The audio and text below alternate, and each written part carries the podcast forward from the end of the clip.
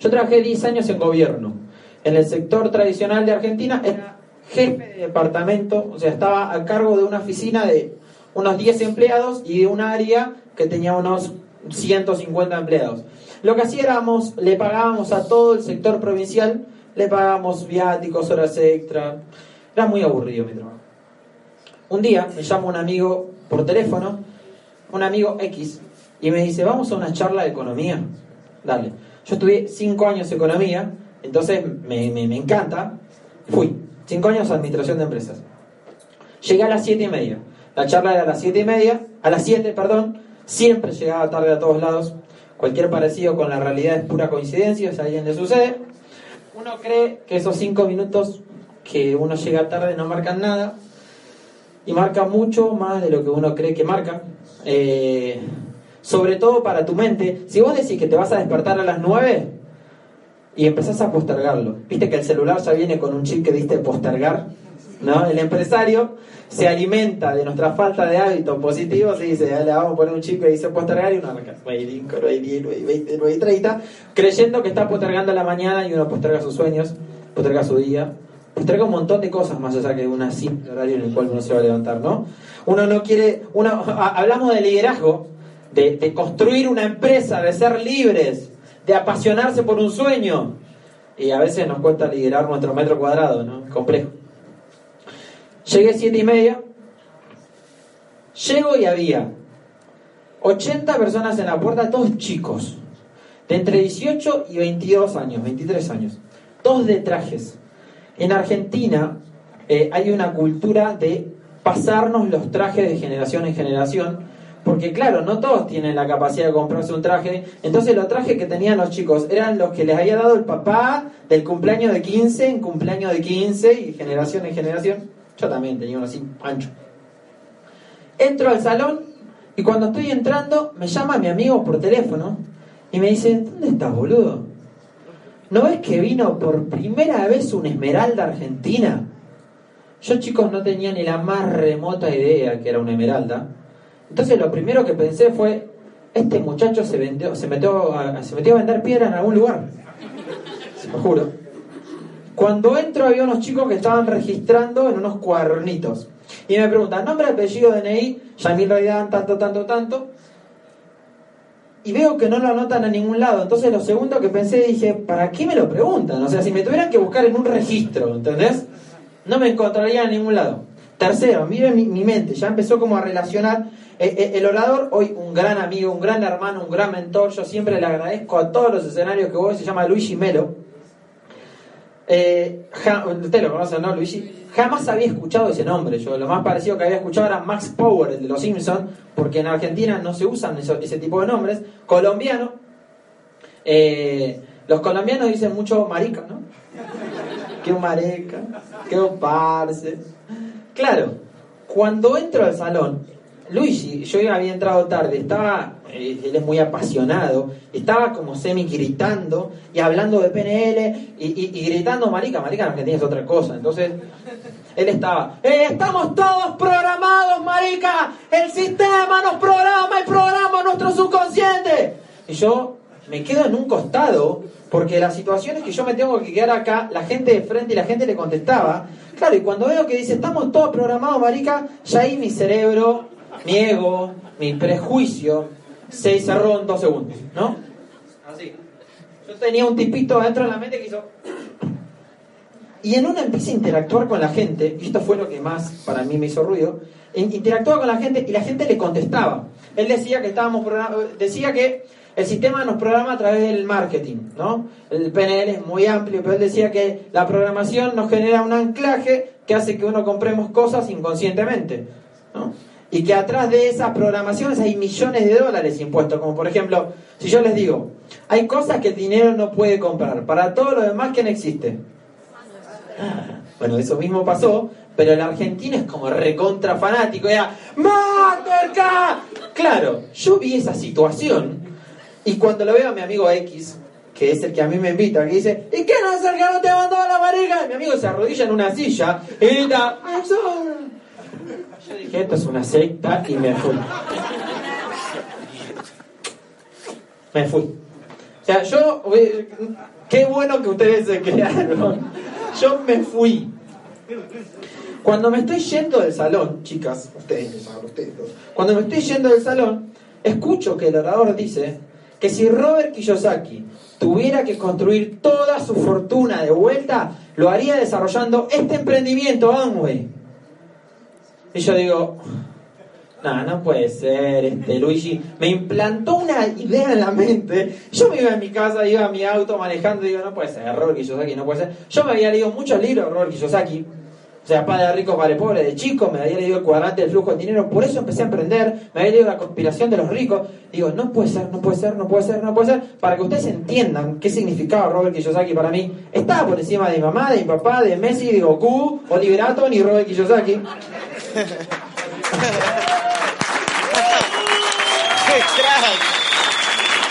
Me gusta que aplaudan. Y. A mi ego, Y.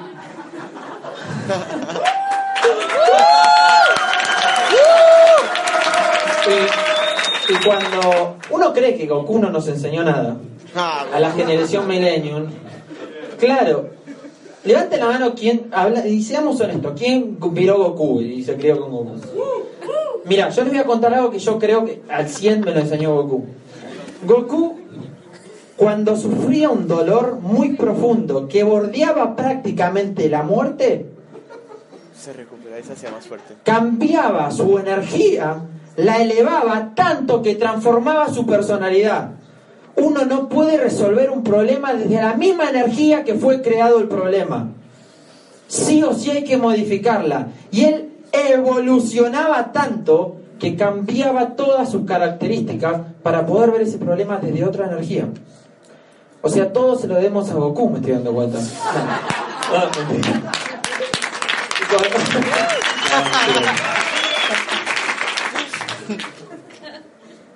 ¿Hay japoneses acá? Gracias. Hay países, eh, eh, eh, hay países que son realmente muy pobres en cuanto a recursos naturales. Japón es una isla volcánica que no tiene ni siquiera agua dulce, es la segunda economía mundial más fuerte del mundo. Fíjense, una cosa es la pobreza y otra cosa es el empobrecimiento. Una cosa es la riqueza, para los latinos tenemos absolutamente todo en nuestros países, ¿no? Tirás una semilla y crece, tenemos la vaca atada, pero es gigante la vaca. Y países muy empobrecidos a veces, ¿no? Fíjate lo importante de la inteligencia espiritual. Conectar con una esencia natural. Hace una cosa, salí y decirle a un amigo tuyo, decirle, mira, para que veas lo, cerrado que estamos, y por eso la gente no entiende Amway. Amway es una idea redonda, en una mente cuadrada jamás va a entrar, por eso uno habla tanto de educación. Uno cuando salí y decirle a un amigo tuyo esto, che, la verdad que estoy conectando un poco más con las leyes de la naturaleza, que son infinitas y eternas, Estoy desapegándome de todo lo que no necesito, me doy cuenta que no soy ni mi personalidad, ni, ni mi ego. Estoy aceptando mi versión más vulnerable, más pura, aprendiendo a respirar, aprendiendo a comer, para encontrarme en la esencia de las mínimas cosas y salir a construir, darle valor quizá a la economía, pero de mi versión más auténtica, nunca jamás careteando nada. Fíjate, estoy meditando. Fíjate qué te dice tu amigo. ¿Qué te pasa? ¿Te lavaron la cabeza? ¿Meditan allá? La importancia, amigos, de la educación espiritual. Uno asocia educación espiritual con religión, la mayoría. Tiene nada que ver. Educación social. A veces queremos construir una empresa sin entender cómo funciona la idiosincrasia de cada lugar, cada cultura, lo decía soy vos. El tecnicismo va a variar según el tiempo, el país, el contexto, los principios son los mismos. La educación financiera. Nos enseñan tanto que el tener es el éxito, que más del 70% de la gente que se ha ganado la lotería en Latinoamérica y en Europa han terminado siendo más pobres antes de ganársela. Porque adivinen en qué es lo que invierten. ¿En ellos o en pasivos? En pasivos. Educación vocacional. Hoy tenemos más del 80% de los jóvenes que están estudiando, que son el futuro de la economía y de la sociedad, que no tienen ni la menor idea por qué están estudiando lo que están estudiando, y van a salir felices con un título bajo el brazo, a golpearse con un mercado que les va a decir, ay, ya no los aceptamos. Pero eso no es normal. Tengo que aprender a reírme, mi amor, me lo dijiste. José Bobadilla dice cosas duras y las dice tan así simpáticamente que uno no se da ni cuenta. A mí no me sale. Llego a mi casa, ¿qué es lo que hago? Aplico el sentido común, que es el menos común de todos los sentidos, y me pongo a descargar ese libro, ¿no? Y lo leo. Lo arranco a leer a las 9 de la noche y lo termino a leer a las 5 de la mañana. El negocio del siglo XXI. Me quedo la cabeza así. No podía entender cómo no había leído esto antes. No lo podía entender, no lo podía entender. ¿Qué fue lo que hice? Primer error de mi ansiedad. Llamé a mi mamá por teléfono a las cinco y media de la mañana, se lo juro. Mamá, acabo de leer un libro que dice que es el negocio del siglo XXI. Escúchame. Nosotros fuimos educados prusianamente para pensar como empleados. Lo que vamos a hacer es, si ya que estamos gastando un montón de consumo en la era industrial que no nos está ayudando y no nos está enriqueciendo, vamos a pasar nuestro consumo a un sistema digital y como a vos te gustan los negocios, te vas a convertir en una bolita que está conectada a un código amigo. Y le vas a recomendar a tus amigos y tus amigos se van a convertir en más bolitas. Y me, dijo, ¿qué te, me, dice, ¿qué te pasa? ¿Estás drogado? Son las 6 de la mañana. Mi mamá no quiso comenzar el proyecto. Salí de ahí, le conté a mi jefe, a mi subdirector. Yo llegaba a las 8, él llegaba a las 9. cuando llega, le digo, escúchame, X, Guille, me lo mando al muere por si me ve por YouTube algún día. Guille, encontré el proyecto que nos va a hacer millonarios. Vos vas a renunciar, y yo voy a renunciar. Le mostré la bolita de lo que decía el libro. Me dijo, nunca jamás vuelvas a hablar de esto en la oficina. Jamás. Sin dormir, imagínate todo el día sin dormir, mi cabeza no paraba. A las 6 de la tarde fui y le conté a mi papá. Con mi papá fui más inteligente. Él lo senté en esa silla, lo fui a visitar y le digo, papá, vos sos muy inteligente. Yo sé que vos vas a entender esto. Acá hay una bolita. Esta bolita tiene un código. ¿Te cuento esta bolita? Tiene un código. Esta bolita le cuenta esta bolita, esta bolita le cuenta esta bolita, esta bolita le cuenta esta bolita, le esta bolita, esta bolita desarrolla un proyecto comunicándolo. Esta bolita puede ganar más que esta bolita. Siempre me voy a acordar el comentario de mi papá, sentado en la punta de la mesa con los brazos cruzados, me dice, ¿vos sos boludo?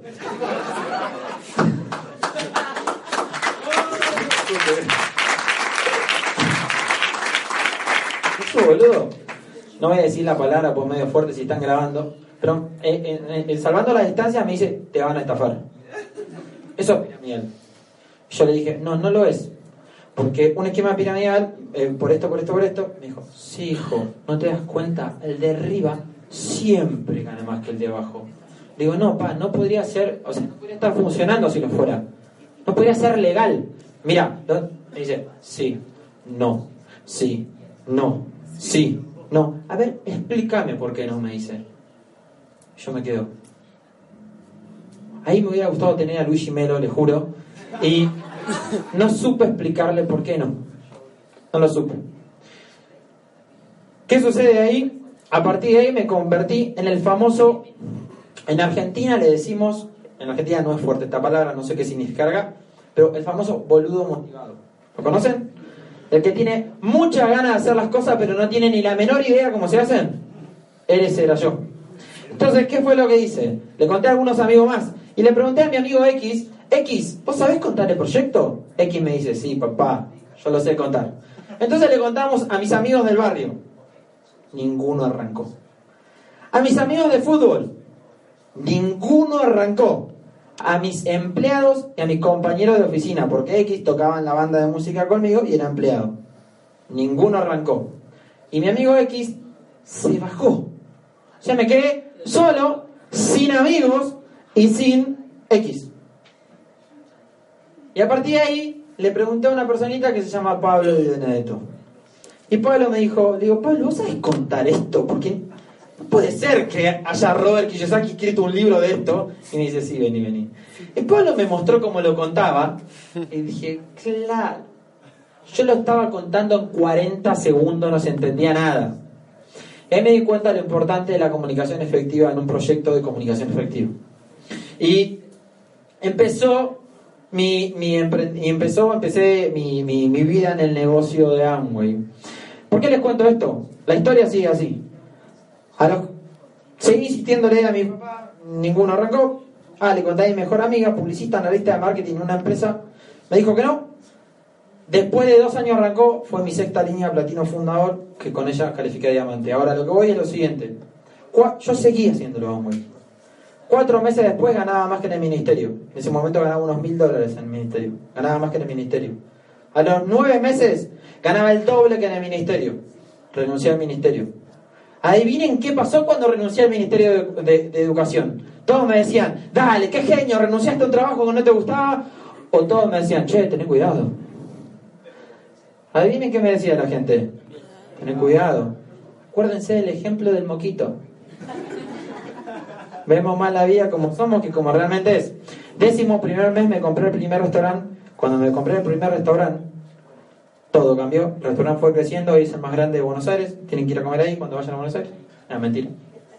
Al décimo cuarto mes me compré el segundo restaurante, ya lo compré con Pablo y Benedetto. Hoy, después de tres años, con los diamantes de Argentina, estamos terminando de construir nuestro primer edificio. Tres años y medio.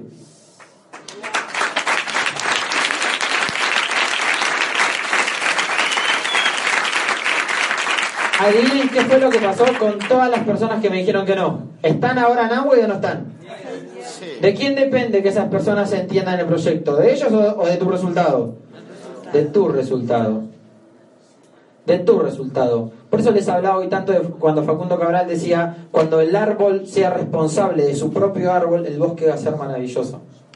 Hay que dejar de creer que un presidente va a cambiar una sociedad. Cuando vos seas responsable de vos mismo, vas a volverte un ejemplo. Y no sos responsable de sacar a nadie de su oscuridad. No, vos sos responsable de brillar, de ser tu versión más auténtica. Y de esa forma te vas a volver un faro que va a encandilar tanto si tu faro tiene liderazgo que tarde o temprano van a tener que verte. ¿Me siguen?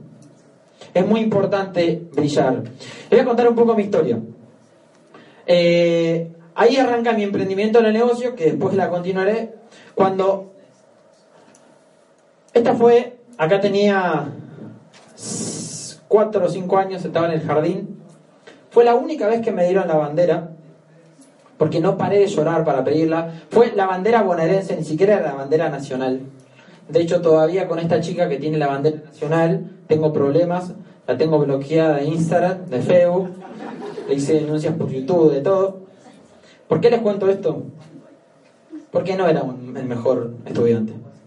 Nunca jamás lo fui. No era Giselle, que tenía todo 10, yo tenía todo, era muy regular, de 4 para abajo.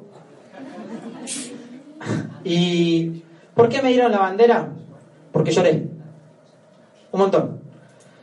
Cuando un niño, cuando un niño quiere algo, adivinen cómo lo pide. Llorando. Energéticamente. Y muchas veces le damos algo pensando, quitándonos el problema encima o no. Pensando que, ay, deja, dáselo.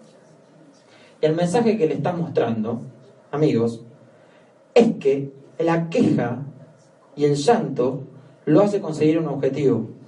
Esto no lo digo yo, lo dice Edgar Tolle, el escritor de El poder de la hora, para que conecten con él. Y en realidad el mensaje que le estás mostrando de fondo es que el sufrimiento lo lleva a conseguir un objetivo. ¿Y sabes cuál es el mensaje que le estás mostrando de fondo? Es que la infelicidad lo lleva a ser felices. Hay gente que cree que porque le pasaron algunas cosas malas en la vida, van a pasar cosas buenas. Hay gente que cree que llorando, quejándose, gritando, enojándose con la vida, le van a pasar cosas buenas. ¿Me siguen? Porque quedamos anclados a lo que una vez nos pasó. Por eso yo quiero que suelten. Mi objetivo es que estén livianitos. Suelten. Cuando les quiero contar, sobre todo hoy de mi historia, algunos mensajes. Ella es mi mamá. Siempre le voy a rendir honor en las tarimas. Le voy a contar por qué. Mi mamá fue una persona que me programó. Con el dinero Me decía, si no haces tal cosa no te quiero más. Me hacía creer que el amor en algún punto se pagaba. Eh, no te lo mereces. Una programación. Entonces yo cada vez que estaba a punto de tener éxito, adivinen qué es lo que hacía mi mente. No, no te lo mereces. Se auto boicoteaba.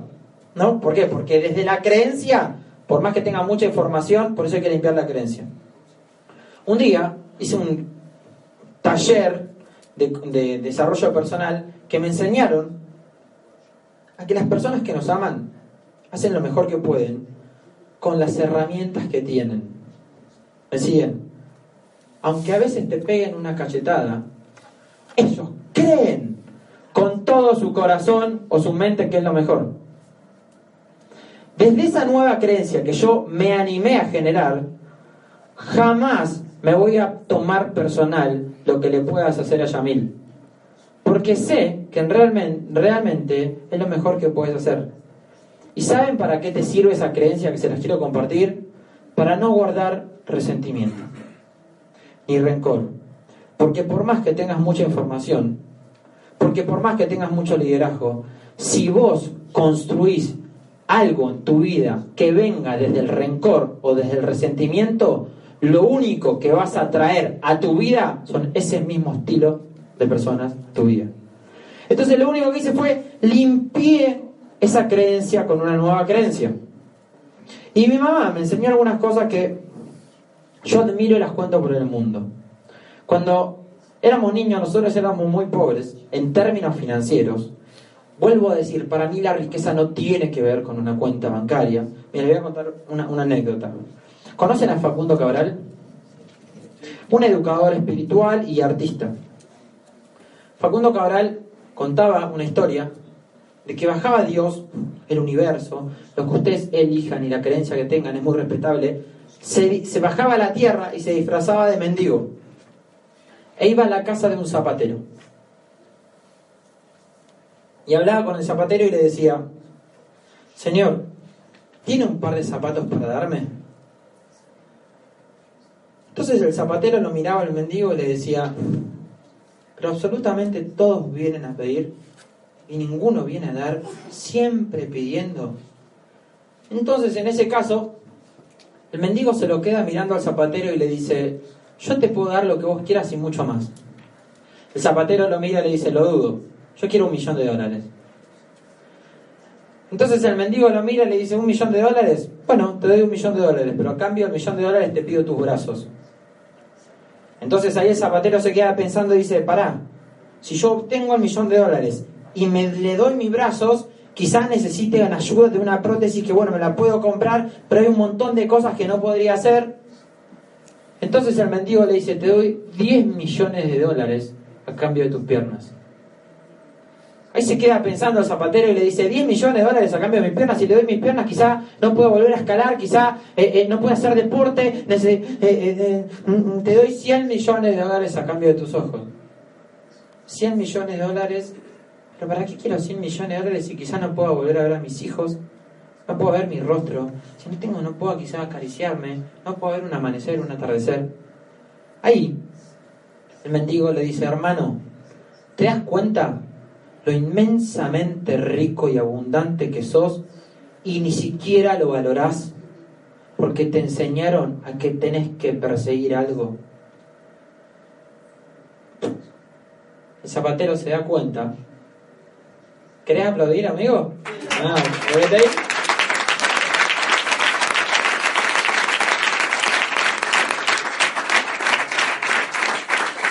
La abundancia no tiene que ver con una cuenta bancaria. Por eso hablé tanto de esto hoy. Porque la abundancia es una manera de ver la vida. Cuando vos te veas abundante por el hecho de vivir, ¿te pensás que te va a dar miedo hacer un negocio? ¿Te pensás que te va a dar miedo hacer 300 puntos? ¿Te pensás que te va a dar miedo entregarte a 100 porque estás disfrutando la vida, porque es un milagro? Bienvenido al diamante, que está ahí atrás.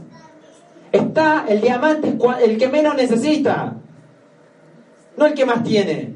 El que menos necesita está más libre y desde ahí puede obtener lo que quiera, porque uno dice, le estás haciendo apología de la pobreza. No, amo mi auto, amo mis cosas materiales, no las necesito para saber quién soy, que es distinto.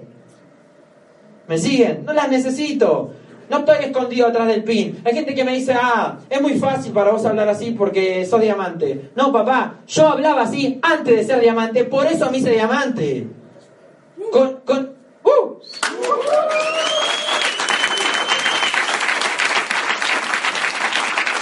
El mensaje que me moviliza es que ames vivir. Es que ames vivir. Y desde ahí hacer lo que quieras. Pero ama vivir. Ama la libertad. Entregate a la libertad. Date cuenta quién sos. Despertate. Y sé coherente con la conciencia. ¿eh? Porque una conciencia sin coherencia es un espacio vacío.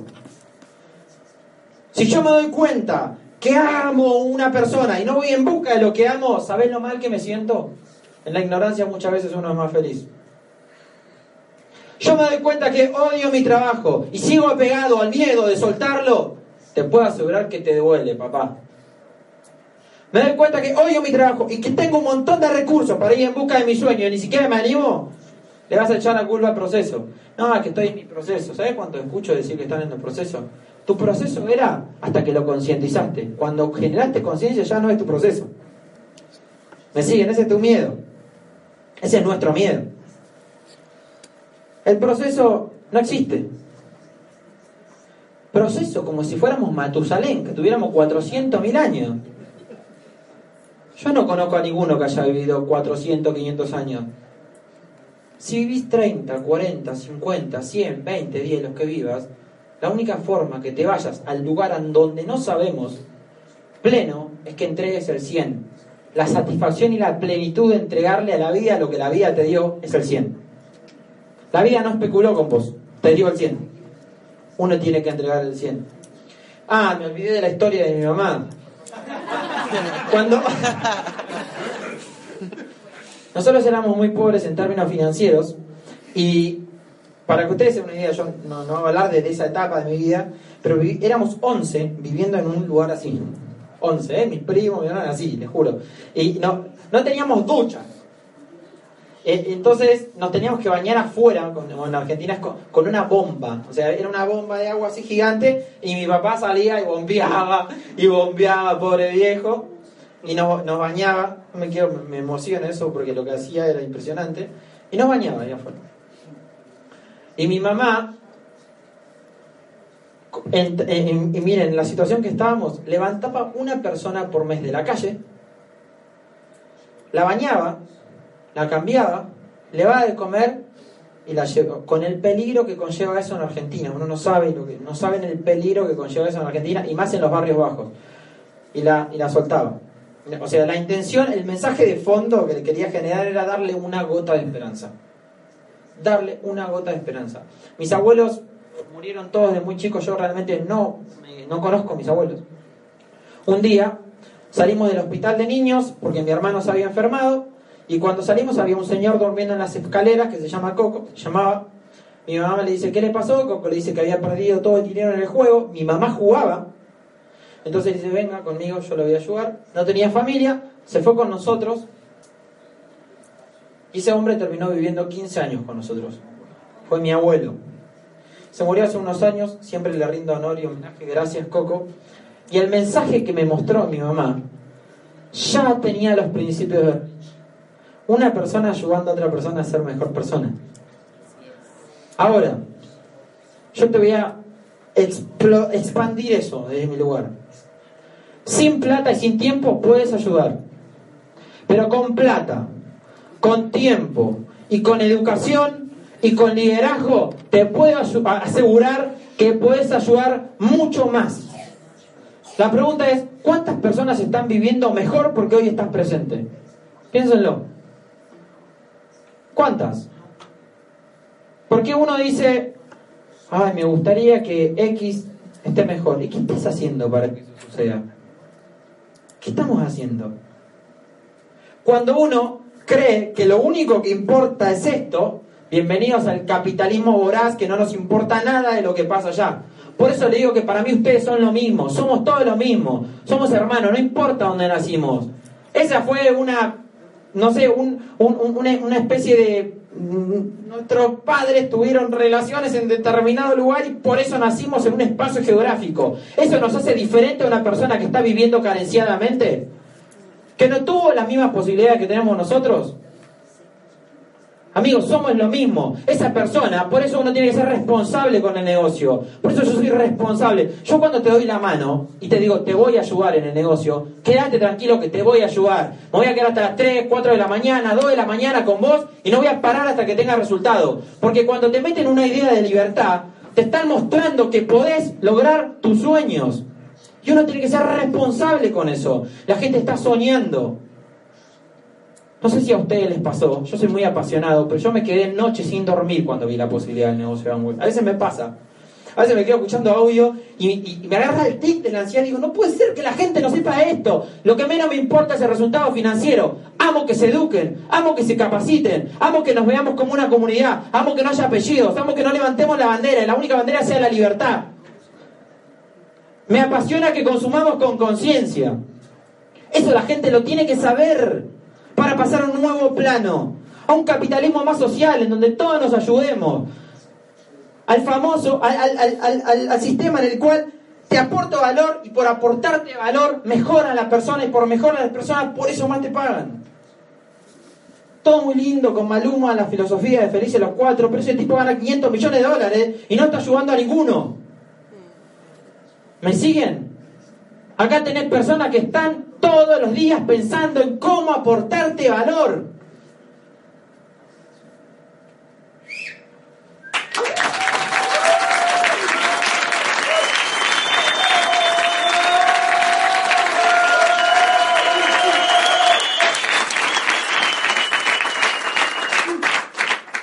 Es de mi papá. Mi papá, uy, se me está acabando el tiempo. Mi, mi papá eh, hacía algo que, les quiero contar por si algún día les, pasan, les pasa. Me hacía un bullying, nivel Dios dirían en YouTube, nivel Goku dirían los Generación Millennium, no sé qué más, pero era muy fuerte. Le voy a contar por qué. Yo, yo, yo le insistía un montón con el proyecto, un error. Nunca jamás le incitan a nadie. O sea, tengan habilidades para que la persona lo pueda ver, no le estén insistiendo porque lo alejan. Yo le insistía. Y cuando lo iba a visitar, miren lo que me hacía. Yo lo iba a visitar cada 15 días. Me ponía un jabón en polvo arriba de la mesa.